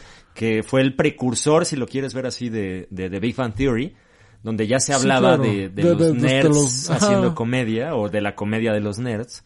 Pues es, es justo, que es que chistoso. Yo no de qué, es- de qué año es que la tienes. Ahora verás, mira. 99, 2000. Que mira que acá eh, me, me gusta el término que nos da Wikipedia. Ajá. Eh, Es un Brit flick, dice. Fl- Órale, nice. Y sí lo es. Es una película inconfundiblemente inglesa. Es del 2004. 2000, 2004, ah, claro, sí, sí tiene sentido que sea 2004. Bueno, eh, sí, sí pone un, es, es una radiografía muy interesante de la, de la cultura inglesa, porque no solo estamos, a mí lo que más me sorprende de los, de los pinches ingleses es esta mentalidad que tienen de, de expanderse intelectualmente, ¿sabes? De, son imperialistas culturalmente. Claro. Pues no estás hablando de los Beatles, de los Rolling Stones, de James Bond, de, pues digo, lo vimos en las, en las, la- en las Olimpiadas del 2012 que Sí, tuvieron sí. esta eh, inauguración lleno de, de toda la cultura que conocemos. Digo, son, es una competencia por lo menos occidental entre los gringos y los ingleses, ¿no? De, de quién está más presente en esto. Entonces yo creo que Shaun of the Dead probablemente es de la comedia inglesa del siglo XXI, no, no, me atrevo a decir que de toda la cultura inglesa, porque estamos hablando de la música, estamos hablando de, de todo este momento, es, es una gran radiografía, es una película increíblemente chistosa, como decíamos hace rato, es una película que los elementos de terror no son chuscos, porque es algo que pasa mucho en las comedias de terror, ¿no? Que, que el terror es este... Generalmente hay una regla en el guionismo de, de cuando escribes películas de terror y es que cada 10 páginas tiene que haber un susto y ese susto tiene que estar o pre- tiene previo o después de una risa. Porque tiene que haber un release. Es, es, es que es bien chistoso porque la forma es, por eso es tan común que la comedia y el horror se, se junten tanto, porque, por ejemplo, esto es algo que se me hace muy cabrón. ¿Sabes cuál crees que tú es el primer chiste que existe en la historia? Todo el mundo cuando le hago esta pregunta Es una pregunta que piensa que es como definitivamente cagado no voy a poder responder, pero supongo que tiene que ser algo sobre la vida, algo medio existencial. El primer chiste que existe en la historia es el peekaboo. Ok. O sea, cuando el peekaboo Sí, el es que- que cuando a los niños les tapas los no a los niños, a los bebés les tapas los ojos y este los des- le, le- le quitas y, y el niño automáticamente se ríe. Esto esto es esto tiene esto tiene una razón evolutiva. La razón es que, el, digo, los niños son tan pequeños, su cerebro está tan, tan poco desarrollado a esta edad, que no entienden el mundo. Entonces de repente, si, si yo soy un bebé y me tapan los ojos y de repente estoy viendo a Tony, de repente digo, eh, de repente soy un bebé, no sé qué pedo. ¿Qué pedo? ¿Dónde está Tony? Ok. Ah, ahí está. Entonces la risa es un release de, de de que ya, ah, como de, alivio. De sí, alivio, ¿no? Porque, porque, porque, así funciona el humor. Porque, el humor, una de las bases es la regla de tres, ¿no? Que es, que es cuando estás, cuando das un, cualquier información, ¿no? Dices, es, primer paso, segundo paso, conclusión, ¿no? Claro. Pero la conclusión siempre es como primer paso es este, manzana, manzana, naranja. O sea, ¿sabes? Porque tú estás esperando que, que la tercera... Ajá, sí, exactamente. entonces eh, es, es por eso que las cosas nos dan risa, porque tenemos este rollo de que estamos esperando que pase algo, pero nos mandan algo y dices, ah, qué ingenioso. Eso es lo mismo, porque ese release que haces con el terror está conectado con la risa. Okay. Entonces, eh, es por eso es que es muy común, por eso. Eh, ¿Ya hiciste algo con Evil Dead? Ya, por supuesto, hicimos Sam Raimi, hicimos todo Sam ah, Raimi. todo Sam. Raimi. Todo- con, con, este Luisa, ¿verdad? Con Luisa. Le mando un saludo muy cordial. Este, pues sí, las películas de, de Evil Dead funcionan porque son, no porque den miedo, porque definitivamente sí lo dan, pero son chistosas. Y, y- y lo del release, o sea, este alivio que dices, eh, e- es una propuesta que yo puse en mi tesis, justamente regresando a la anécdota que les platicaba al inicio, de cómo eh, la experiencia a partir del posmodernismo y a partir de muchas, digamos, nuevas estrategias en el cine, es justamente eso. O sea, ya tienes las herramientas para mostrar algo tan grotesco o tan, no sé cómo decirlo, tan, tan gráfico, porque no sé si sea la palabra, que la gente lo ve como ajeno. Entonces ya no cree que es real y el release es, ay, mira, qué chistoso le están sacando las tripas. O sea, no es de verdad. Yo ya vi que no es de verdad. O sea, creo que la gente tiene ese release justamente a partir de que se da cuenta de que es tan falso que no puede ser cierto, valga la, expresión que estoy dando. Y tiene que ver mucho con el cine de terror a partir de los 80. Por eso nos gusta tanto el gore, por eso nos gusta tanto Tarantino, ¿no? Por ejemplo, porque exagera y hace coreográfica incluso la violencia a partir de esto y dices, claro, eso no pasa. Entonces ya no me siento culpable de que le corten la cabeza a alguien, o sea, porque me está dando ese release de que no es cierto y de que no está pasando, porque está siendo coreográfico, está siendo exacerbado, está siendo pues algo que, que, que me hace que en mi cerebro me dé cuenta de que no es real y que no es una violencia tal cual. De hecho, el, el, el, el género de terror tiene origen en el teatro guiñol. Por las sombras, ¿no? Y, Por y por las- sombra. los títeres. por los títeres y todo este es, es el antecesor a las historias, a las historias de terror, y este, y, pues sí, porque son, es este, estas imágenes que son tan, pues tan cotidianas, tan infantiles incluso, porque estamos hablando también de los títeres, y provocan esta, pues esta confusión, porque justo, eh, tiene que ver ta- también con este release, nosotros estamos esperando algo, pues tal vez algo aquí es al revés, algo familiar, una figura, sombra, y se convierte en, en este, en este monstruo, es, es, es- está muy cabrón. O sea, la neta, a, a mí el, el, el terror, digo, el terror y la comedia para mí van de la mano. Sí, Probablemente yo creo que fuera de Evil Dead, este, yo creo que Shaun of the Dead probablemente es, es la mejor comedia de horror. Y por lo menos si no es la mejor, para mí sí es mi favorita. A mí sí, sí es una película, hay pocas películas que sé que puedo poner, se me hacen perfectas de principio a fin y que son para toda la familia y que son accesibles y que le puedo poner a cualquiera. Shaun of the Dead es una de ellas.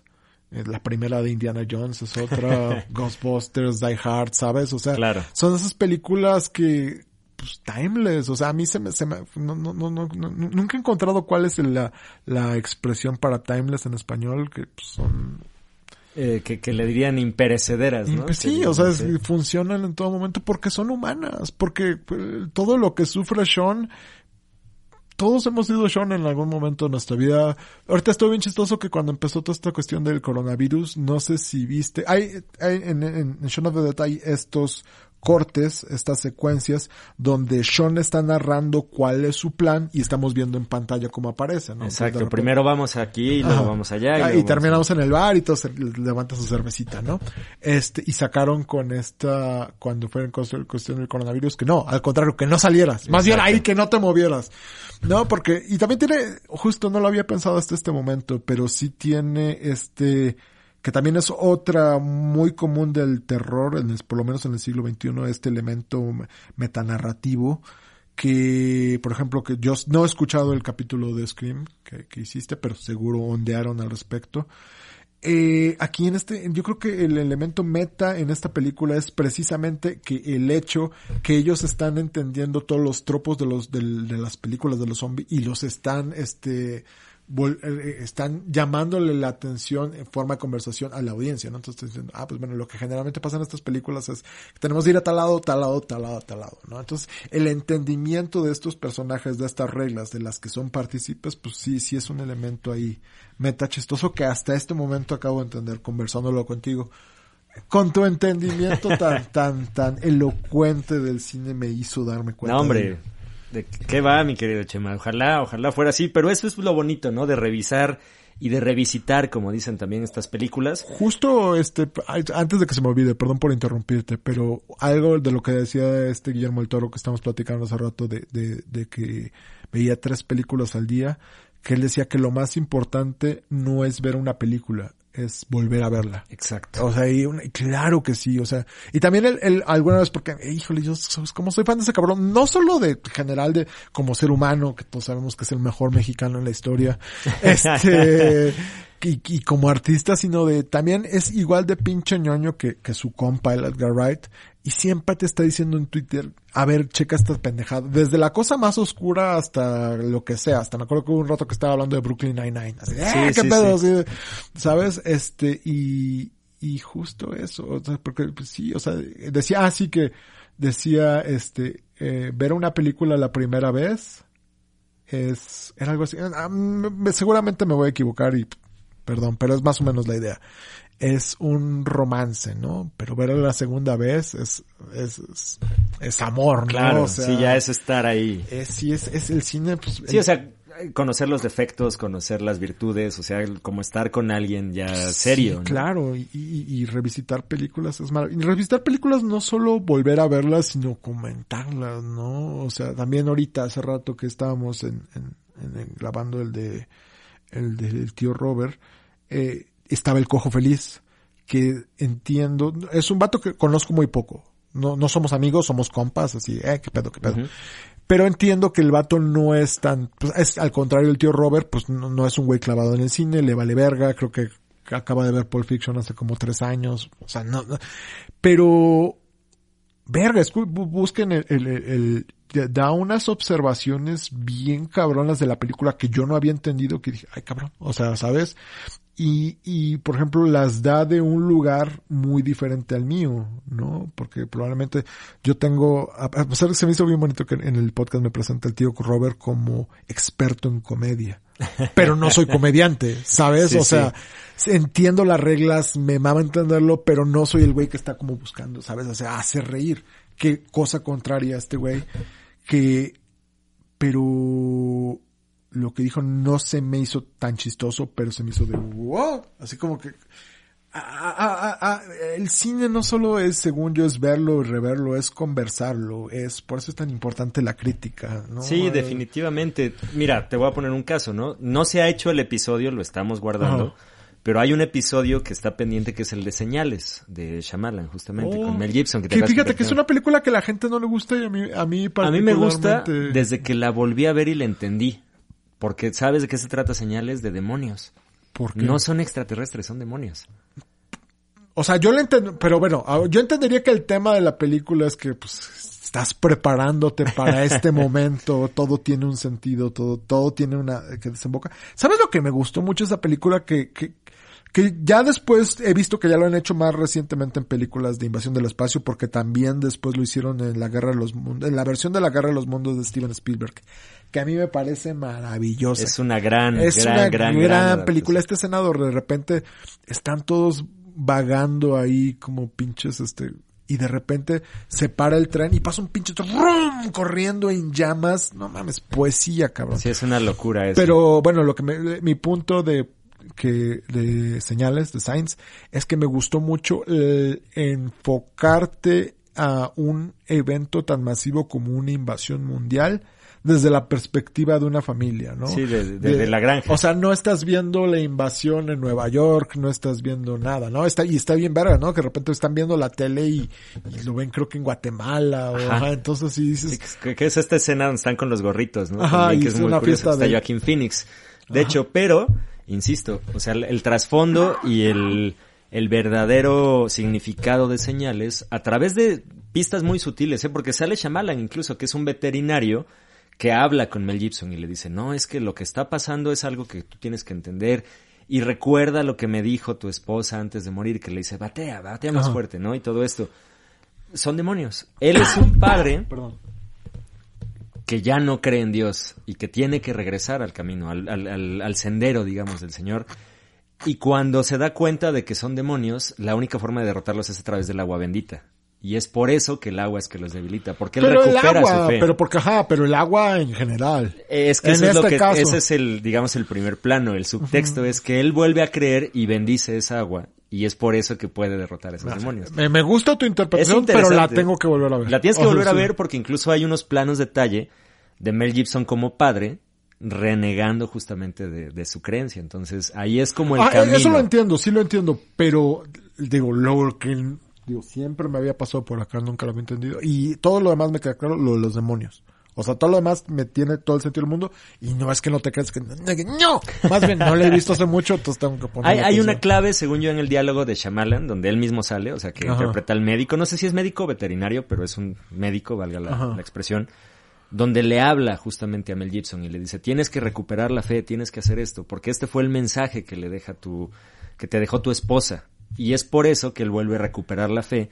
Y el agua representa justamente eso, o sea, es volver, a, eh, volver el agua bendita para que pueda regresar a, a- a los demonios, a su, a su averno. Oye, o sea, la, la entonces- invasión no viene de afuera, viene de- del inframundo. ¿Y cuál es entonces el subtexto o cuál es el tema para ti de Shaun of the Dead? Fíjate que creo que tiene que ver con la parte de, pues justamente esto, o sea, de que estás tan inserto en una sociedad que te vuelve zombie que descuidas tus relaciones personales. Que, descuidas a tu novia, que descuidas a tu amigo, a tu mejor amigo y descuidas a tus padres. Creo que es eso, o sea, que, que, que la, la propia sociedad te devora a tal grado que, que hace que, que te olvides de lo más elemental. Porque pasa, ¿no? Justamente, o sea, ella lo corta porque no se acuerda, no, no hace la reservación para, para su aniversario. Ajá. Y también, o sea, cuando como, como que se da cuenta que, que su mejor amigo, no sé, o sea, como que él lo quiere mucho, pero le dice, no, hazte para allá, y hasta que se da cuenta que está en riesgo realmente lo aprecia. Y pues cuando se le muere la mamá. Entonces, yo creo que va por ahí. O sea, como que es revalorizar las relaciones personales y que no te, te, enajenes, te zombifiques, te, no sé, te, te claves, por decirlo de algún modo, en todo esto que te está brindando la sociedad. Yo creo que para, bueno, pues, digo, no, no, no estoy diciendo que no sea eso, porque definitivamente sea ello, pero para mí es una historia de, pues, de convertirte, convertirte en un hombre. O sea, ¿sabes? También. O sea, Sí, claro, de crecer. De crecer, o sea, de crecer, de, de crecer y de dejar las cosas, ¿no? Porque tiene, tiene que morir su mamá, tiene que, tiene este, esta, esta pedo que se me hace bien denso y que hasta ahorita me acordé, tiene esta relación con su padrastro, pues muy inmadura, Claro. que muy este siempre lo está pendejeando, siempre pero en un momento pues el padrastro lo convierten en zombie Sí. y eh, y es está bien duro el momento que se da cuenta que lo quiere y que se da cuenta que el pendejo es él. Claro. O sea, no el pendejo es el padrastro. Sí, que no lo puede matar tan fácil. No lo puede matar, o sea, que, que él- en cualquier otra ocasión hubieras pensado que feliz de matarlo, ¿no? Y no puede hacerlo porque se da cuenta que pues es un güey chido, que quiere a su jefa, que ah, pues, el hecho que este es su jefa, pues es no mames, o sea, si es una película de pues, eh, eh, yo creo que es una película sobre ser un hombre y con ser un hombre no me refiero en el significado en que probablemente le podríamos dar en el entendimiento del 2020 de ser un me refiero a ser un hombre, ser un adulto, ser Madurar, ¿no? madurar, sí, sí, o porque sea, sí va mucho por ahí también, tienes razón. ¿no? Este, y, O sea, deja de perder el tiempo, deja de jugar videojuegos, deja de... y que al final también es eso, puedes jugar videojuegos, hay tiempo para todo. Pero ¿no? acuérdate Ajá. del aniversario, ¿no? Sí, Tal acuérdate del aniversario, estás con tu madre, estás con tu mejor amigo, que es un pinche, este, som- y hay tiempo para eso, pero pues el chiste es hasta que el vato no, pues no se da no se da cuenta que existe un mundo, porque hay un mundo alrededor de él en el que él está afuera, él está en la pendeja, él está, no se está dando cuenta que ha habido un, que está aconteciendo este, este suceso tan fuerte en Londres hasta que lo ve en la televisión. O sea, él está tan inmerso en este mundo hasta que lo ve en la televisión es cuando, cuando, cuando se da, pues, cuenta bien. Porque esa es una escena muy bonita. Los primeros minutos de la película es, eh, si tú nada más estás viendo a Sean, no hay pedo. Pero están pasando un montón, Un de, montón de cosas cosas. rarísimas. Digo que eso es algo muy común en las películas de terror. Pero en esta, en esta película, pues es un poco, la- está padre cinematográficamente y está muy cómico. Entonces, porque te digo, estas primeras escenas se me hacen maravillosas, eh, te dictan toda la comedia.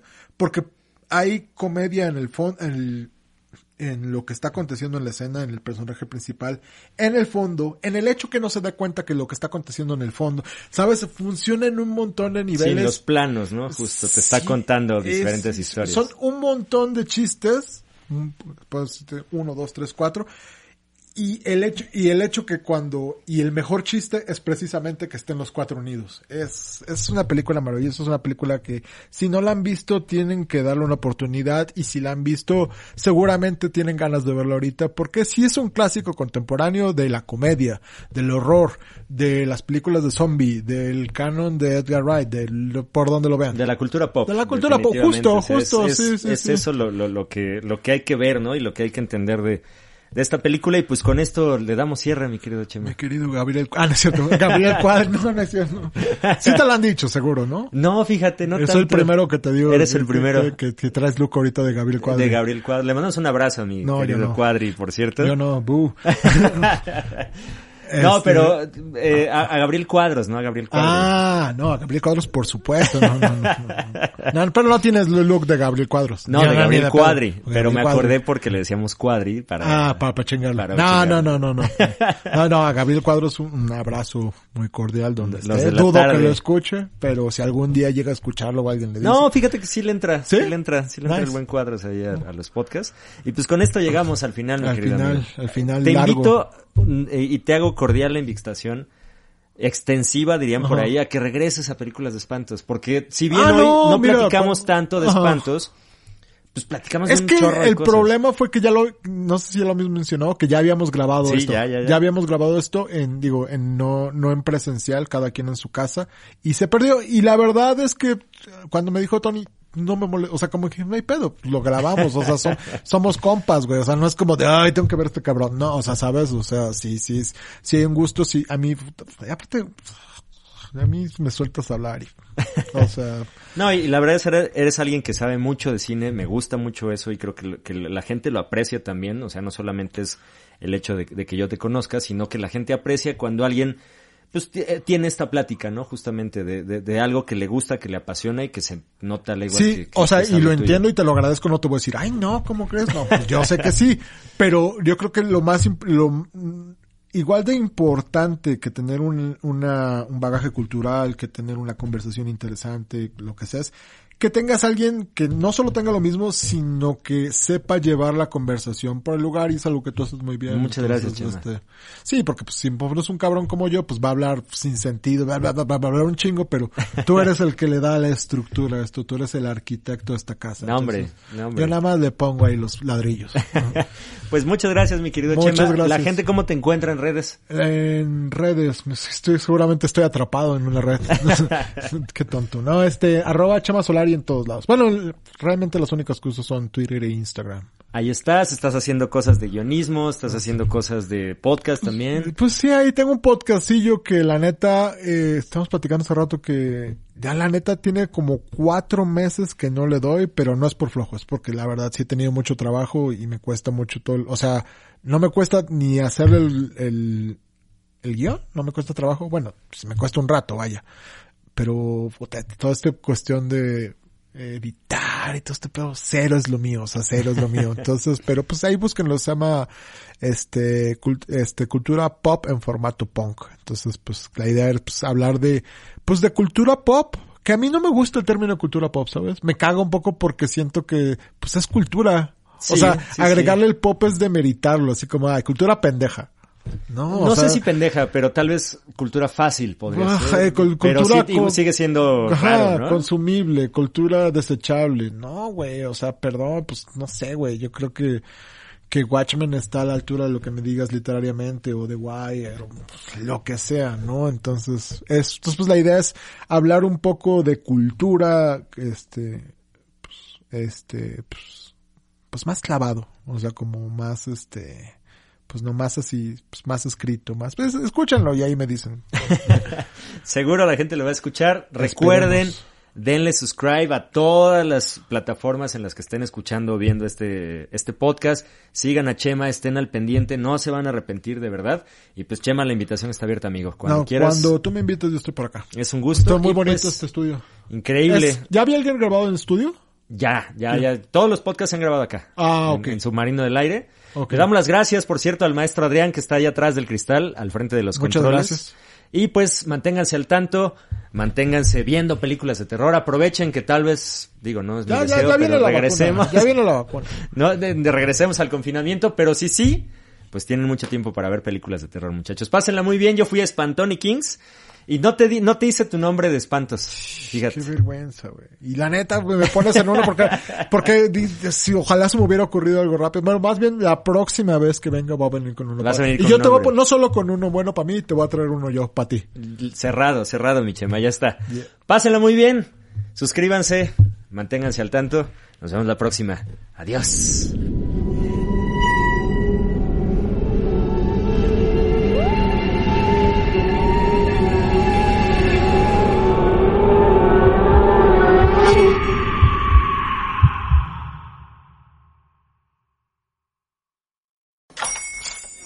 Buenos días, mi pana.